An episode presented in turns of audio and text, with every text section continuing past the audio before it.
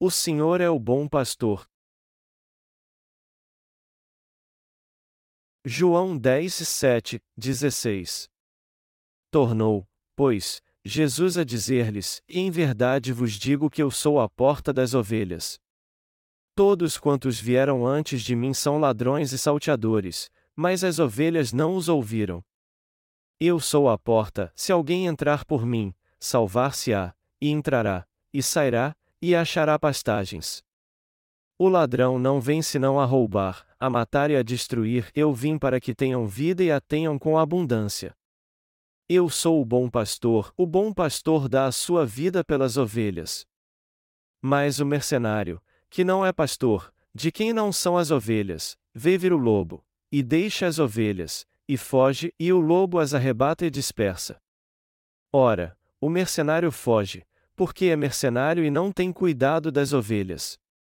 Eu sou o bom pastor, e conheço as minhas ovelhas, e das minhas sou conhecido. Assim como o Pai me conhece a mim, também eu conheço o Pai e dou a minha vida pelas ovelhas. Ainda tenho outras ovelhas que não são deste aprisco, também me convém agregar estas, e elas ouvirão a minha voz, e haverá um rebanho e um pastor. Eu quero compartilhar com vocês essa noite o capítulo 10 de João, continuando o sermão que eu preguei hoje pela manhã. O Senhor disse que é a porta das ovelhas, e mais, e todos quantos vieram antes de mim são ladrões e salteadores, mas as ovelhas não os ouviram. Ele também disse: Eu sou a porta, se alguém entrar por mim, salvar-se-á, e entrará, e sairá, e achará pastagens. Se eu fosse resumir o texto de João 10 e 7 e fim 10, a mensagem central seria que o Senhor não é somente a porta das ovelhas, mas também o pastor que dá salvação e bênçãos ao seu povo. O Senhor disse no versículo 10: O ladrão não vem senão a roubar, a matar e a destruir, eu vim para que tenham vida e a tenham com abundância. Como o Senhor mesmo disse, Ele é a porta das ovelhas e nosso Salvador. Mas essa palavra é algo que os que ainda não tiveram um encontro com o Senhor não entendem nem creem. O Senhor nos disse que Ele é a porta das ovelhas e o bom pastor, e que, embora o ladrão tenha vindo para roubar, matar e destruir as ovelhas, ele veio a essa terra para que elas tenham vida. Apesar de termos confessado crer no Senhor como nosso Salvador antes mesmo de termos tido um encontro com Ele, quando ouvimos que o Senhor é nosso pastor e a porta das ovelhas, nós não podemos entender. Então, ficamos confusos com o assunto e pensamos, eu acho que isso é verdade. Já que foi isso que o Senhor disse, deve ser verdade e não mentira. Mas agora que tivemos um encontro com o Senhor que veio pelo Evangelho da Água e do Espírito e confiamos nele, nós podemos entender o que ele realmente quis dizer quando falou que era a porta das ovelhas e o bom pastor que dá sua vida por nós. E também podemos entender plenamente agora que, já que o Senhor é a porta das ovelhas, elas entram e saem, encontram pastagens e recebem a salvação. O Senhor é mesmo nosso bom pastor. E mesmo que alguns de nós não entendam tudo que essa passagem quer dizer, o Senhor com toda certeza é o bom pastor e a porta das ovelhas. O Senhor teve um encontro comigo através do Evangelho da Água e do Espírito. Eu fui cristão por cerca de 10 anos antes de nascer de novo realmente. E antes de crer no cristianismo, eu cria no budismo e até mesmo no confucionismo. Mas quando eu fiquei muito doente e a vida não tinha mais sentido para mim, eu criei em Jesus como meu Salvador. Eu criei em Jesus porque eu estava muito doente, e já que achava que ia morrer, eu quis colocar minha vida em ordem e resolver o problema do pecado em meu coração. Na verdade, eu não entendia Jesus muito bem, mas eu me apeguei ao Senhor já que todos diziam que Ele era o Salvador da humanidade, que Ele foi crucificado para levar os pecados dos maus e pecadores, inclusive os meus, que Ele ressuscitou dos mortos e que todos que crescem nele seriam remidos de todos os seus pecados.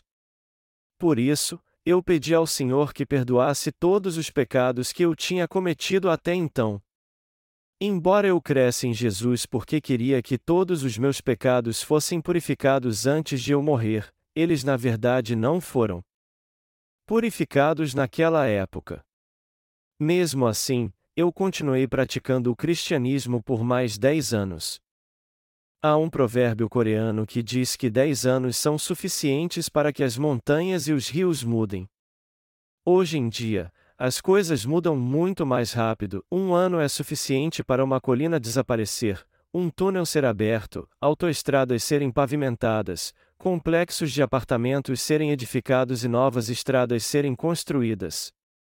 Mesmo sendo cristão por mais de uma década, os pecados do meu coração não desapareceram. E embora meu coração estivesse exultante quando eu criei em Jesus, meu problema com o pecado não foi resolvido. Então, mesmo crendo em Jesus, eu sentia que havia muita hipocrisia na minha fé. Embora eu cresce em Jesus fielmente com sinceridade, sempre que eu olhava para o meu coração, eu via todos os meus pecados intactos dentro dele.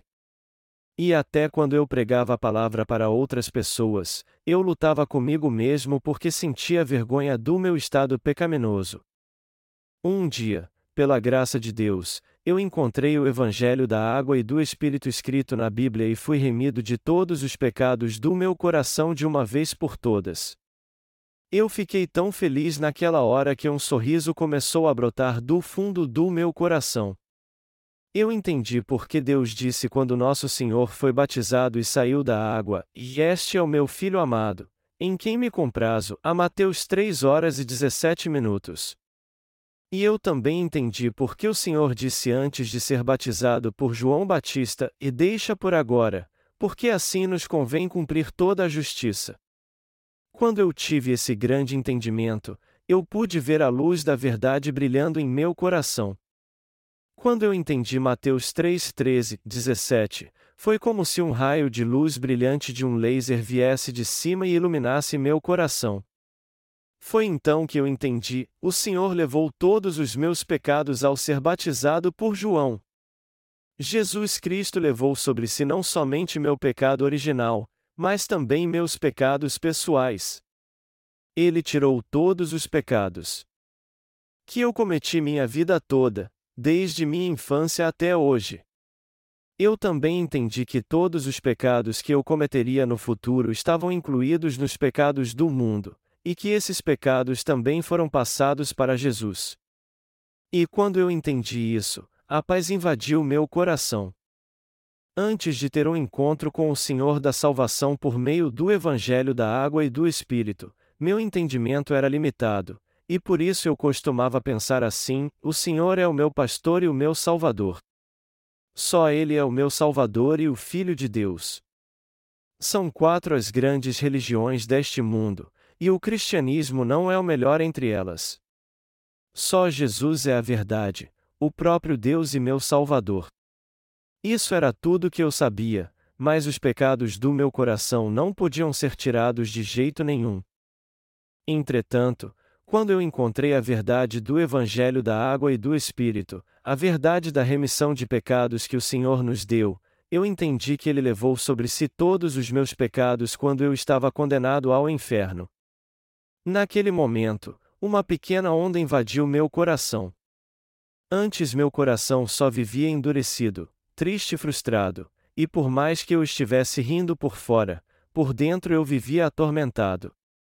Mas depois que eu finalmente fui purificado dos meus pecados, eu pude respirar aliviado, fiquei muito feliz e disse para mim mesmo que meus pecados agora desapareceram realmente.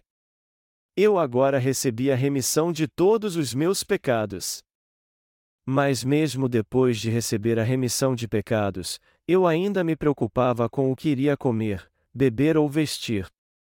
Isso porque eu ainda sentia em minha carne as necessidades básicas de alimentação, vestimenta e moradia, embora eu soubesse muito bem que por ter o Senhor ao meu lado, ganhar dinheiro neste mundo era algo insignificante, e que sua fama e riquezas não valiam nada para mim.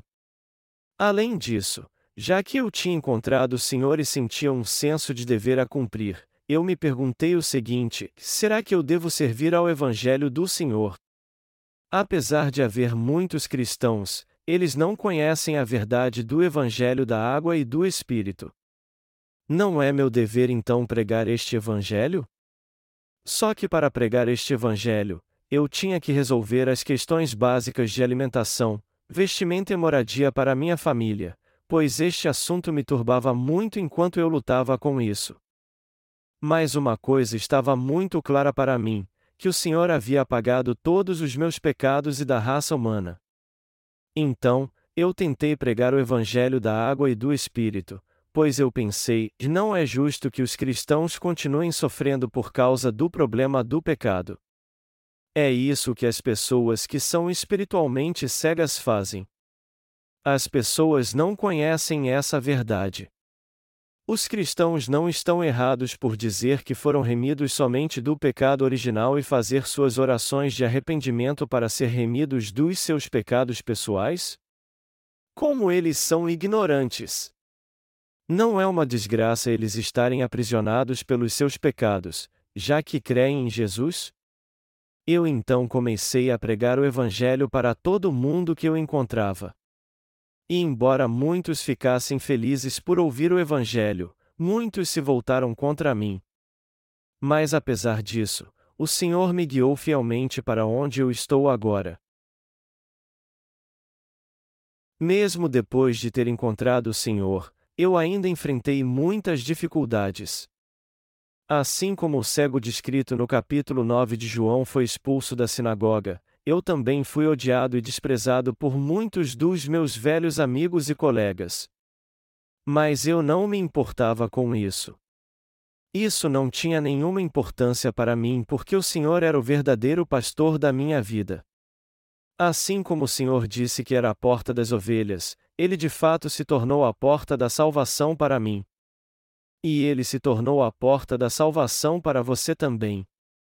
E já que o ele se tornou nosso Senhor e Pastor, ele realiza os desejos do nosso coração quando vivemos para este Evangelho, e sempre cuida de nós e nos guia, embora nos desviemos e cometamos alguns erros ao longo do caminho muitas vezes por sermos falhos e imperfeitos. O Senhor respondeu minhas orações quando eu o questionei sobre as coisas que deveria fazer para viver para o Evangelho de Deus, e não para minha carne. Deus respondeu todas as minhas orações quando eu pedi: Me abençoe, Senhor. Eu preciso das coisas materiais. Eu preciso de uma casa para servir ao Evangelho. Por favor, me dê uma casa. Eu também preciso de um emprego agora. Senhor, por favor, me dê um emprego. Eu passei por muitas crises e dificuldades quando resolvi servir ao Senhor. Mas quando isso acontecia, eu apenas orava a Deus e o Senhor sempre vinha me ajudar. Eu também passei por muitos perigos enquanto servia ao Senhor e tive que vencer muitas crises pela fé. Houve vezes em que minha saúde ficou muito mal, quando eu tive muitos trabalhos urgentes para fazer para o reino de Deus. Certa vez, minha saúde ficou tão mal que eu me preocupei muito e pensei, e eu acho que não vou durar muito tempo. Talvez minha hora esteja chegando. Quando saiu o terceiro volume da série dos meus livros do Evangelho, eu fiquei tão absorvido pelo trabalho que não cuidei da minha saúde e tive espondilite, um tipo de artrite que afeta a coluna. E como aquilo não me incomodava muito, eu não me preocupava e às vezes pedia a um dos meus obreiros para fazer uma massagem nas minhas costas, achando que a dor era por causa da idade. Um dos meus obreiros então me apresentou ao Dr. Hong, um médico que praticava a medicina tradicional coreana, e ele fez acupuntura em mim com agulhas de ouro. Aí eu pensei, para mim não importa se as agulhas são feitas de ouro ou aço, eu só quero ficar logo curado para continuar servindo ao Senhor. E como eu desejava, tudo deu certo e a partir daquela noite eu comecei a me sentir muito melhor. Como não somente eu, mas toda a igreja estava orando por mim, eu fiquei curado. E embora minha saúde ainda não esteja 100%, eu estou muito melhor agora. Eu também tive um problema na minha garganta e fui consultar um médico no hospital da cidade, mas ele me disse que não era nada demais e me passou uns remédios. Mas, na verdade, havia um caroço tapando minha garganta. E como o problema continuou, eu resolvi ir a um grande hospital de Seul para ter um diagnóstico completo. Eles descobriram então que o caroço poderia se tornar um câncer se não fosse tratado. Eu então tive que removê-lo. Além disso, eu também tive outros problemas de saúde, mas todas as vezes Deus me ajudou a me recuperar com tratamento e medicação, além da oração dos santos, o que me ajuda a manter minha saúde até hoje. Deus sempre guia a sua igreja e a ajuda. Eu posso entender totalmente agora o que o Senhor quis dizer quando falou que era o bom pastor. Eu posso desfrutar disso todos os dias, inclusive em minhas próprias experiências. Em Salmos 23, 1, 2, Davi canta este hino maravilhoso. O Senhor é o meu pastor. Nada me faltará. Deitar-me faz em verdes pastos. Guia-me mansamente a águas tranquilas. Davi viveu confiando totalmente no Senhor, e assim como Deus concedeu a ele sua bondade e misericórdia todos os dias de sua vida, eu creio que ele dará as mesmas bênçãos a mim e a você. O Senhor está realmente vivo, e ele é a porta das ovelhas, nosso Salvador e nosso pastor. Ele não é somente o meu pastor, mas o seu pastor também. O Senhor nos ajuda, nos protege e nos concede suas bênçãos. Quando lemos este salmo, podemos entender como o Senhor cuida de nós. Mas deixe-me te ensinar algumas coisas mais profundas sobre o que a Bíblia quer dizer quando fala que o Senhor é o nosso pastor. O Senhor disse: Eu sou o bom pastor, o bom pastor dá a sua vida pelas ovelhas. O Senhor deu sua vida para nos salvar do pecado. Depois de nascer nessa terra, o Senhor levou sobre si todos os pecados do homem ao ser batizado por João Batista aos 30 anos de idade, e nos amou tanto que entregou seu corpo na cruz. E suportando todo aquele sofrimento terrível, a dor e o escárnio, ele derramou seu sangue na cruz, todo o sangue do seu corpo através das feridas nos pés, nas mãos e no coração. Aí então, ele ressuscitou dos mortos e assim se tornou nosso Salvador. E ele fez tudo isso para salvar você e a mim do pecado. De fato, o Senhor tem tudo para ser o nosso pastor. Se você passar por alguma luta depois de ter um encontro com o Senhor, tire a sujeira que você vem acumulando no seu coração todo esse tempo. Se você fizer isso, é porque você quer seguir o Senhor corretamente. O Senhor já tirou muito dos nossos desejos e pensamentos carnais. Mas para fazer isso, Ele faz com que passemos por muitas dificuldades. Ele sempre nos guia fielmente quando é nosso desejo segui-lo em nossa vida confiando na justiça de Deus. Se pensarmos primeiro em fazer a vontade do Senhor e viver pela fé buscando seu reino e sua justiça, Ele nos abençoará o tempo todo então. Nós entendemos agora que Deus usa muitas perseguições e lutas para purificar nosso coração, e depois nos abençoa segundo a nossa fé. É isso que o Senhor tem feito comigo e com você. Se ainda houver muito sujeira no seu coração e no meu, o Senhor fará com que tenhamos lutas em nossa vida até que ela seja removida. E por meio dessas lutas, nossa fé será depurada e seremos moldados para nos tornarmos instrumentos úteis para Deus. Nós sabemos que é a partir das experiências que temos que Deus faz de nós instrumentos úteis para Ele, pois é assim que o Senhor trabalha ainda mais em nossa vida, nos ajuda mais e nos abençoa mais para que preguemos o Evangelho da água e do Espírito. O Senhor é o nosso bom pastor. Assim como o Senhor nos conhece, temos que conhecê-lo também.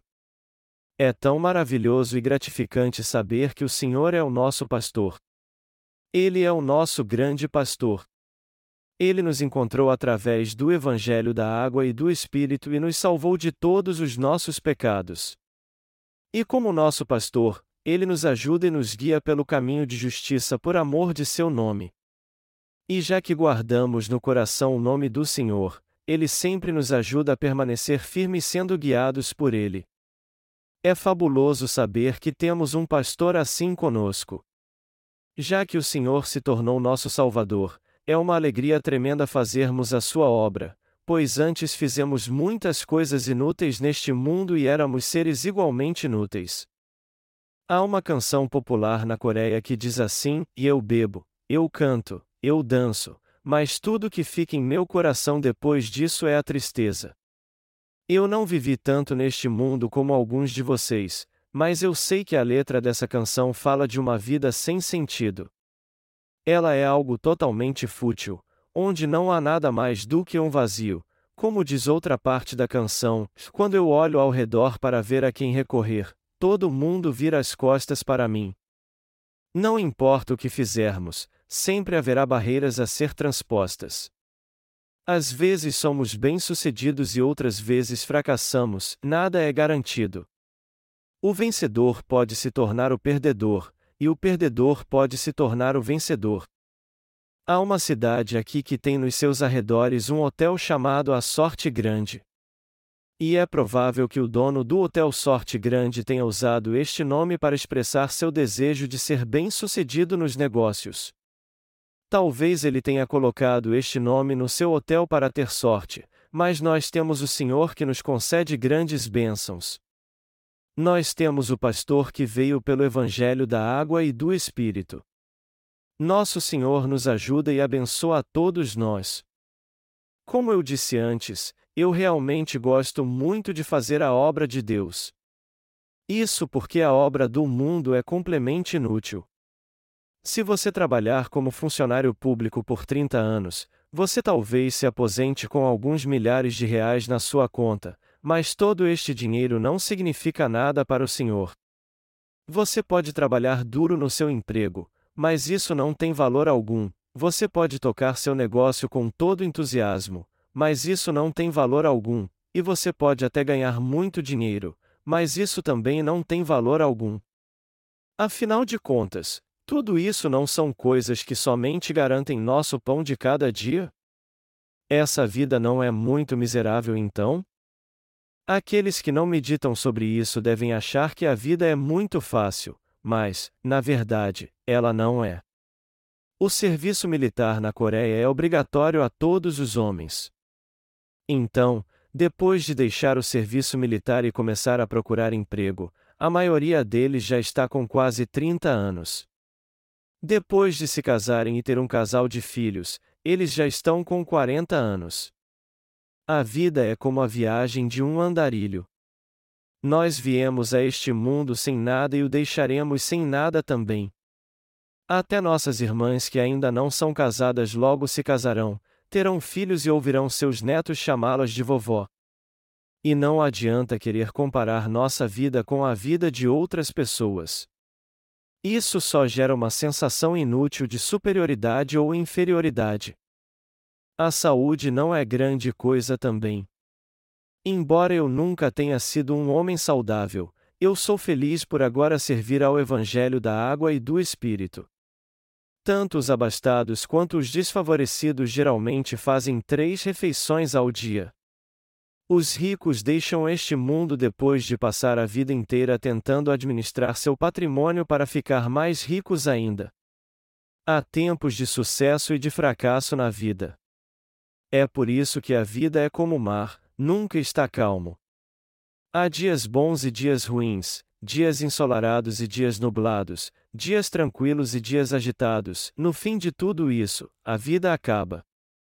Quando eu era jovem, meus pais deram todo o dinheiro que tinham para uma religião indígena coreana chamada Daesonjinridui. Uma das doutrinas dessa religião dizia que se houvesse uma guerra, seus seguidores seriam assuntos ao céu na mesma hora. Isso é tão ridículo e absurdo.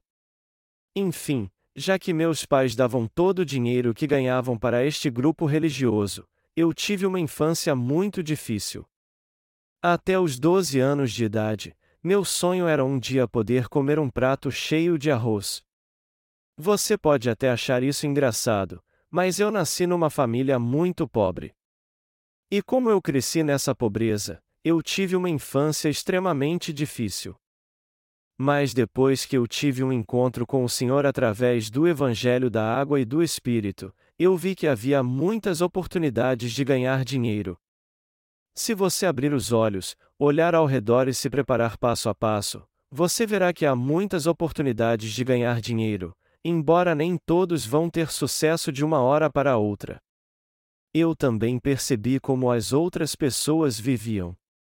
Eu mesmo trabalhei como assalariado por 14 meses. Eu trabalhava 8 horas por dia e ganhava 50 dólares. Em 1980, isso era considerado um bom salário na Coreia. Mas mesmo que eu ganhasse 500 ou 5 mil dólares por mês, isso poderia ser comparado à pregação do Evangelho da Água e do Espírito? Mesmo se alguém me desse um caminhão cheio de dinheiro, isso poderia ser comparado à obra de Deus? Claro que não. Eu nunca trocaria meu ministério por qualquer outra coisa. Por mais que me oferecessem muito dinheiro, o meu ministério não somente é muito mais valioso do que isso, mas também vale muito mais a pena vivê-lo a cada minuto da minha vida. É por isso que eu me sinto realizado. É muito gratificante fazer a obra de Deus. Sempre que nossos pastores se reúnem, eu digo para eles: vocês têm que ser gratos a Deus. Vocês têm que ser gratos a Ele por ter tido um encontro com o Senhor pelo Evangelho da Água e do Espírito e estar servindo a Ele agora. Vocês acham que encontraram o Senhor pelas suas próprias forças quando o procuravam? Claro que não. Vocês jamais poderiam ter tido um encontro com o Senhor por si mesmos. Vocês jamais conseguiriam servir ao Senhor por si mesmos. Com uma fé assim e esse tipo de atitude, vocês jamais conseguiriam servir ao Senhor, mesmo se quisessem. Nem todos podem servir ao Evangelho da água e do Espírito. Então, o próprio fato de vocês poderem servir a este Evangelho já é algo que vocês deveriam agradecer muito. Mas eu reconheço que há alguns pastores que não entendem o que eu quero dizer com isso. É provável que eles pensem consigo mesmos: como é que ele pode nos pedir para ser gratos, já que nos dá tanto trabalho? Isso é ridículo. Na verdade, isso é algo que de fato deve nos levar a ser muito gratos. Já que você e eu encontramos o Evangelho da água e do Espírito em nossa vida, nós temos que trabalhar duro para anunciar este verdadeiro Evangelho. O que nós estaríamos fazendo agora se não estivéssemos pregando o Evangelho? Todos nós não estaríamos trabalhando só para ganhar a vida. Não estaríamos trabalhando só para ganhar o pão de cada dia? Que vida miserável seria essa? Vamos dizer que você ganhe 200 reais por um dia de trabalho. Se você trabalhar todo dia então, sem tirar nenhuma folga, você ganhará 6 mil por mês. Isso não é muito dinheiro? Na verdade, não. De certo modo, até parece muito dinheiro, mas na verdade não é, pois ele logo acabará. Vamos dizer que você trabalhe duro para se alimentar bem, comprar uma casa e móveis novos para ter uma vida mais confortável, comprar um carro novo, ser um membro respeitado da comunidade e todos chamaram você de um patrão. Tudo isso pode até parecer grande coisa, mas na verdade trabalhar para ter tudo isso é algo inútil. Sua vida seria muito monótona, sempre com a mesma rotina, acordando cedo para ir trabalhar, voltando para casa depois para dormir, e no outro dia de manhã começando tudo de novo. No final do dia, quando você olhasse para trás, você não teria nenhuma alegria pelo que fez, nada disso teria valido a pena. O Senhor permite que todos que têm sede de justiça façam muitas de suas obras. O Senhor disse em Mateus capítulo 5: Bem-aventurados os que têm fome e sede de justiça, porque eles serão fartos. Isso significa que os que realmente desejam fazer a boa obra do Senhor serão fartos. Melhor dizendo, o Senhor confiará a eles sua obra. E ele nos torna fartos justamente para fazermos esta boa obra que ele nos confiou. Amados irmãos, se vocês tiverem que gastar todas as horas, todos os minutos, todos os meses, todos os anos só para garantir sua prosperidade, ao invés de fazer algo que vale realmente a pena, sua vida será totalmente miserável então. Algumas pessoas se sentem felizes só porque suas necessidades com alimentação, vestimenta e moradia são supridas. É por isso que chamamos essas pessoas de porcos com o estômago cheio. Elas são como animais. Mas o que as torna como os porcos não é o fato de viverem como eles, e sim o desejo ter sua barriga cheia como eles. Um filósofo disse certa vez que preferiria ser um Sócrates faminto do que um porco com a barriga cheia. Há muitos artistas que praticam sua arte na pobreza. Mas por que eles fazem isso? Porque acham que vale muito a pena fazer isso. Eles não praticam sua arte apenas para ganhar o pão de cada dia. Um provérbio coreano diz que quando um tigre morre, ele deixa sua pele, e quando um homem morre, ele deixa seu nome. Mas e você? Se você morrer depois de passar toda a sua vida só ganhando o pão de cada dia, não haverá nada de importante para escrever na sua lápide senão a data do seu nascimento e da sua morte. Fora isso, não haverá mais nada para se escrever na sua lápide. Você tem que ter algo importante para se escrito na sua lápide depois de morrer, depois que você for encontrar com Deus. Deve haver algo bom que você fez em sua vida. Vá ao cemitério e leia algumas lápides lá. Algumas delas trazem os nomes de todos os antepassados do falecido. Outros dizem apenas quantos filhos ele tinha. Algumas lápides até dizem algo sobre o falecido, mas é difícil encontrar alguma que diz que o homem enterrado ali era um justo. O falecido diácono Myo Shankin está enterrado num dos cemitérios públicos da cidade, e todos vocês podem visitar seu túmulo. Na sua lápide está escrito: Aqui dorme o justo diácono Myo Shankin, esperando a volta do Senhor. Todos os cristãos nascidos de novo por crerem no Evangelho da Água e do Espírito esperam a volta do Senhor em sua vida. E há muitos que copiam este epitáfio apesar de não terem nascido de novo. Eles nos imitam, mas tiram a palavra injusto e escrevem: Aqui dorme o presbítero fulano de tal, esperando a volta do Senhor. A bem da verdade, isso é uma violação do direito de propriedade intelectual. Contudo, essas pessoas não entendem o significado do epitáfio do diácono Kim e só acham que suas palavras soam bem. Talvez este seja o motivo de não usarem a palavra injusto e só escreverem ao presbítero fulano de tal, o diácono fulano de tal, ou o santo fulano de tal dormem aqui, esperando a volta do Senhor. Para Deus, Há dois tipos de pessoas, e todos são justos ou pecadores. Aqueles que foram salvos do pecado, receberam a remissão de pecados e tiveram um encontro com o Senhor por crerem no Evangelho da Água e do Espírito são justos, mas os que ainda têm pecado, embora afirmem crer em Jesus, são pecadores. É claro que aqueles que não conhecem Jesus são todos pecadores também, deve haver algo importante para escrever na sua lápide. É por isso que somos gratos por fazermos a obra do Senhor. Nós estamos fazendo o que é certo. Há muitos obreiros na Igreja de Deus agora, e todos eles devem ser gratos a Deus. E eles têm que ser gratos a mim também, pois fui eu que dei a eles tanto trabalho, não é verdade? O que vocês dizem sobre isso? Talvez vocês não queiram dizer nada. Talvez alguns de vocês estejam pensando: eu estou cansado de trabalhar. Tudo que ele me dá é trabalho e mais trabalho. Contudo, amados irmãos, pensem no que aconteceria se eu não desse nenhum trabalho a vocês. O que vocês fariam se eu dissesse a vocês para ficar à toa porque não há nada para fazer? Vocês certamente procurariam alguma coisa para fazer, mas o que vocês fariam?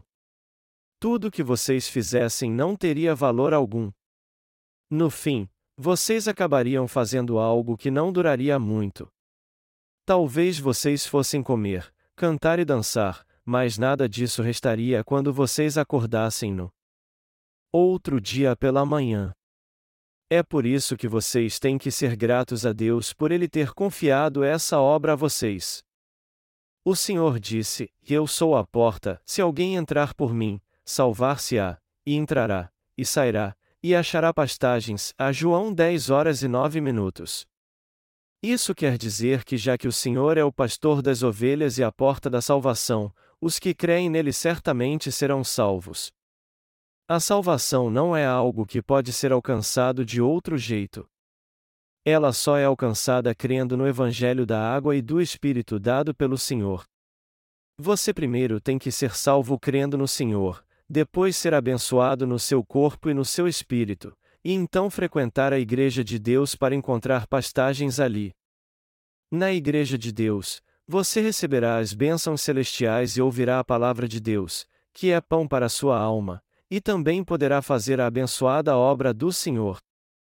É isso que você tem que fazer nessa terra. Já que o Senhor é nosso pastor, ele nos alimentará em seu aprisco porque ele é soberano.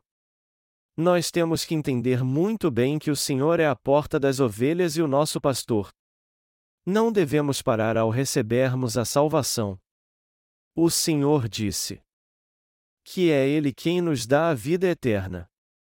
E ele disse também que nos alimentaria e nele encontraríamos pastagens.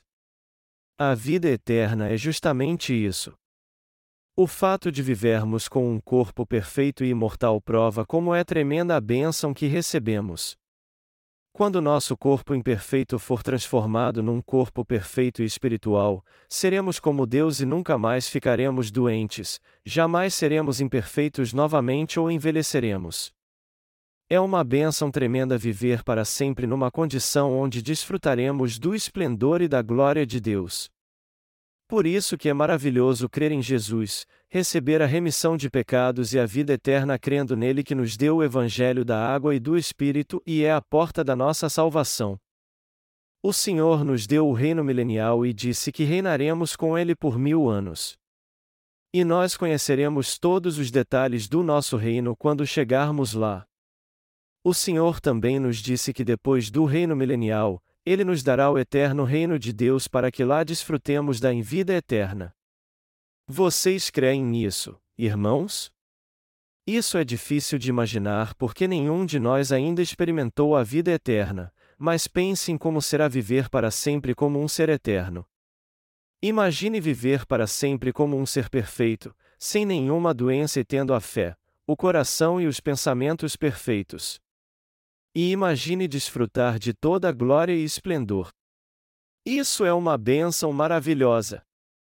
O Senhor disse que Ele é a porta das ovelhas e o nosso pastor, e por isso aqueles que forem até Ele poderão entrar e sair quando quiser, receberão a salvação e encontrarão pastagens.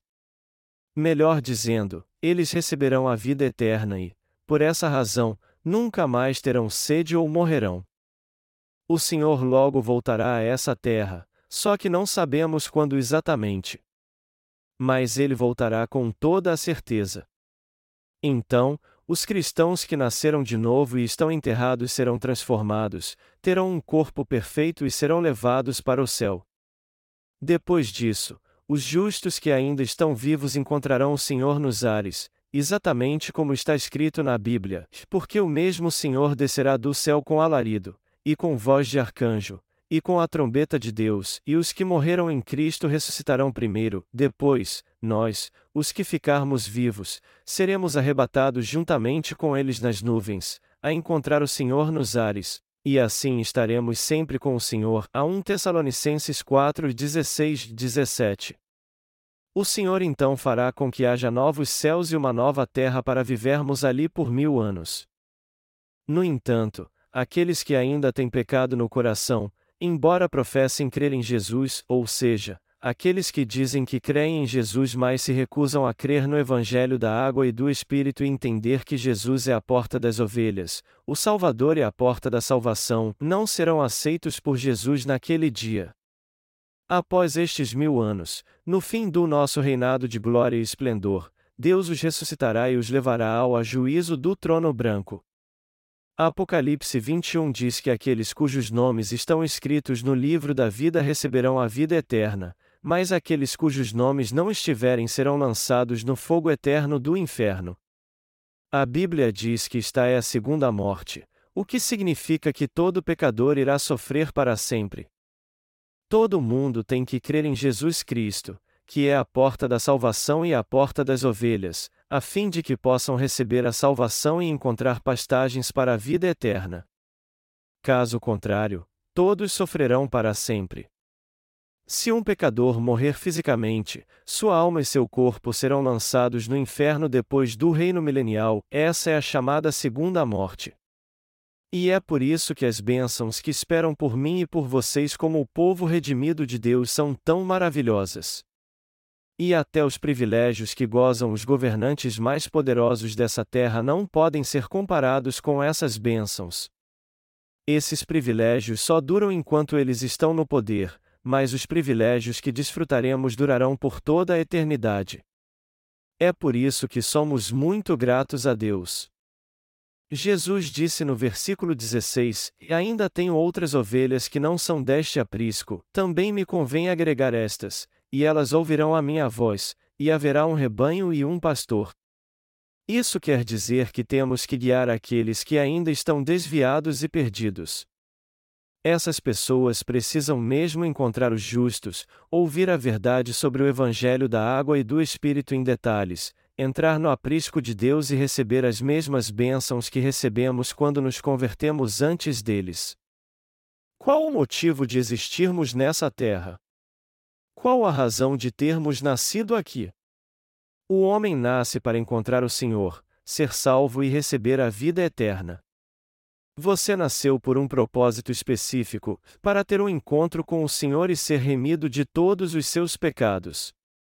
Se isso não acontecer em sua vida, você então nasceu em vão.